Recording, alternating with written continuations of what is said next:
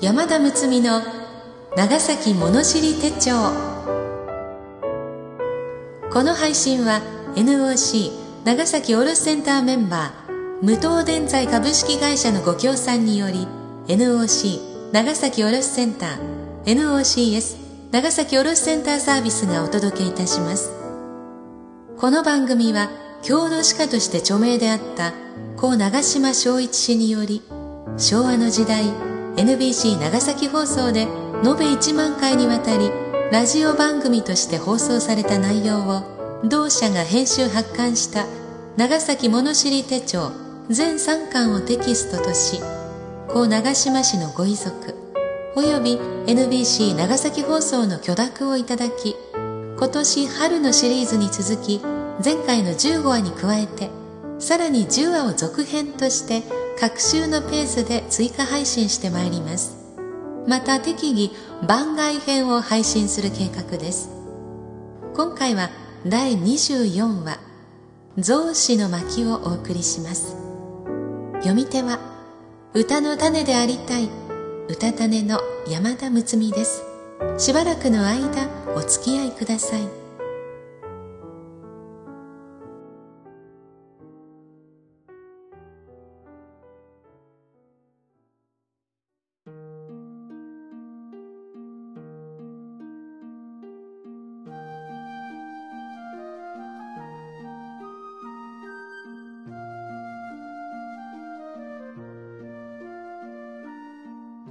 増子増子という本がある。長崎県立図書館像の象のことを記した本である。象が我が国に初めて渡来したのは応永15年足利義持の時代。次に天正3年1575年織田信長の時代。その次第3回目に渡来した像は享保13年1728年6月7日徳川吉宗の時代。安南国ベトナム産のオスメス2頭が当選によって長崎に白菜された。これを陸揚げするのに大鳩から海中へ長い仮橋を作り当選を横付けた。仮橋には土を置き象の通り道だけ開けて土手のように土を盛り上げ一頭当てに象使いが付き添い慎重に上陸させた。こうして象はひとまず唐人屋敷の中に収容された。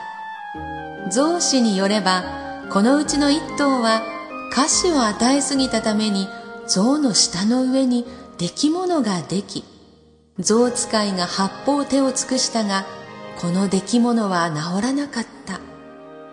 その時長崎の強胆な町人が象の口に手を差し入れ下の出来物を洗ってやった。象はいささか苦痛和らぎ元気を取り戻したかに見えたが結局はほどなく死亡した。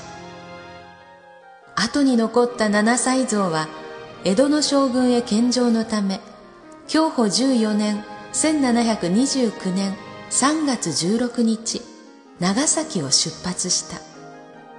献上者とあって道中は取り締まり厳しく街道の小石を取り除き橋を架け替えむしろを敷いたり犬猫を出さぬように触れ回るやら要所に水桶を置くやら大変な騒ぎとなった。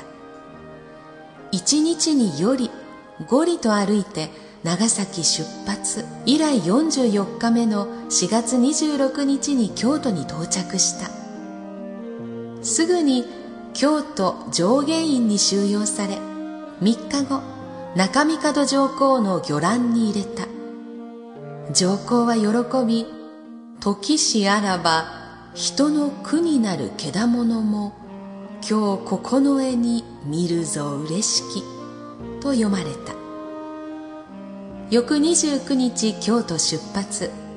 5月25日江戸到着。浜御殿の蔵舎に入った。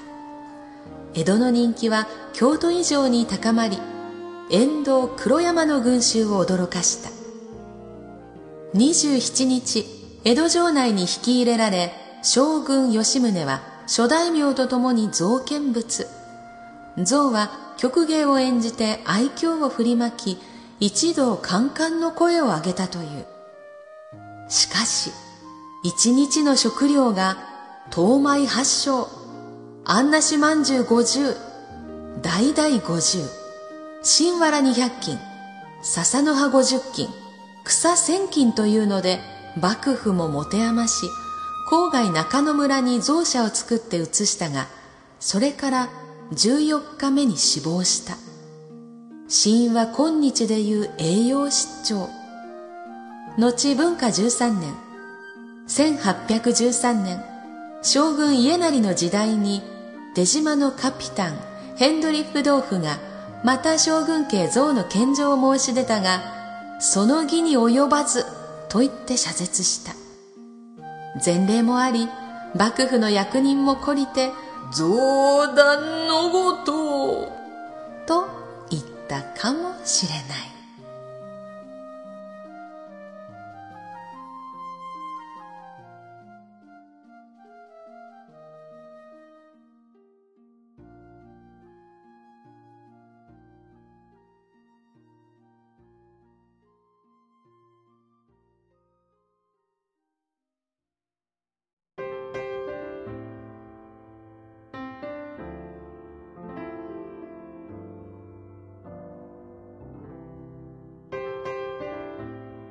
今回は NOC 長崎オールセンターメンバー無東電材株式会社のご協賛でお届けいたしております。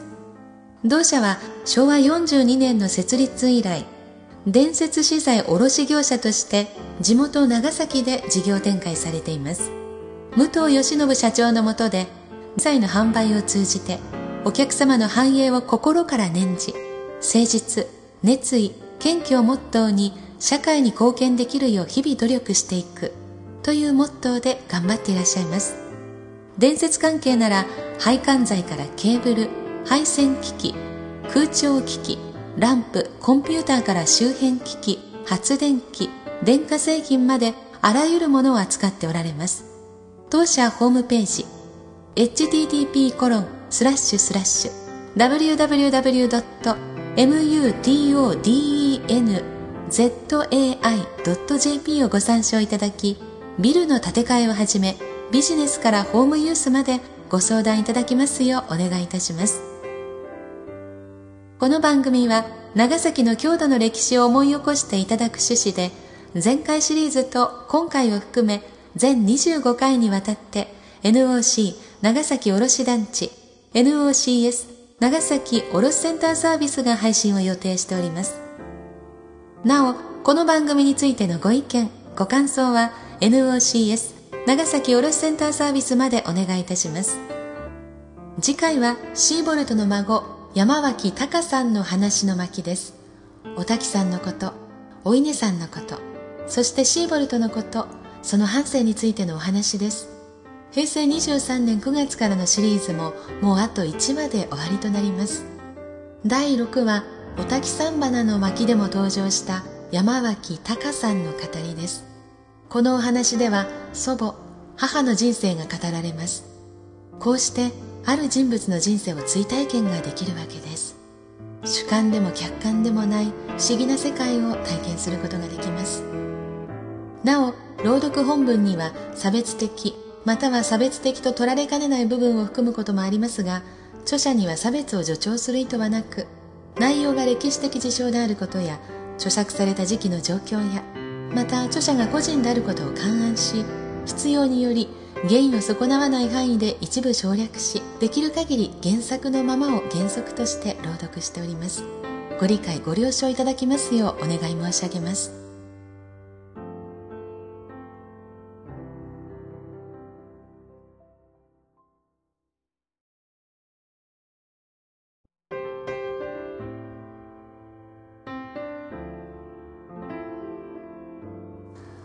出ましたよ長崎弁。増反のごと。これはどう読むのかちょっと苦労しました。太田食産人という方ご存知でしょうか、えー、江戸から長崎在住目付の随身として長崎に赴任してきた人なんですけれども大いに長崎を堪能した方のようです。彼の教科に彦山の山の張り鶴月ありて根源付きは越と中梅というのがあります。この越と中梅っていうのが長崎人にはいい響きいい感じなんです。諏訪神社のお茶屋さんののれんに書いてあったような思いがあります。長崎物知り手帳番外編の二の巻で蛍茶屋から氷見峠までの狭い道をご紹介しています。象使いたちは象のために道を広げ象が不安にならないようになだめなだめ連れて行きました。江戸長崎1200キロ。何日も何日もかかって船に乗り川を渡り慣れないまんじゅうも食べて旅をして一番言いたかったのはこの象ですよね。それを象丹のごととこう締めくくられてこの象象って本当に心が優しくて強くて、人間と感情が通い合えると聞きますがその昔日本中の人を喜ばせてくれたんでしょうね。この象に心から「お疲れ様でした」と「ありがとう」という気持ちを送りたいなという思いがしています。それではまた次回までさようなら。歌種の山田睦美でした。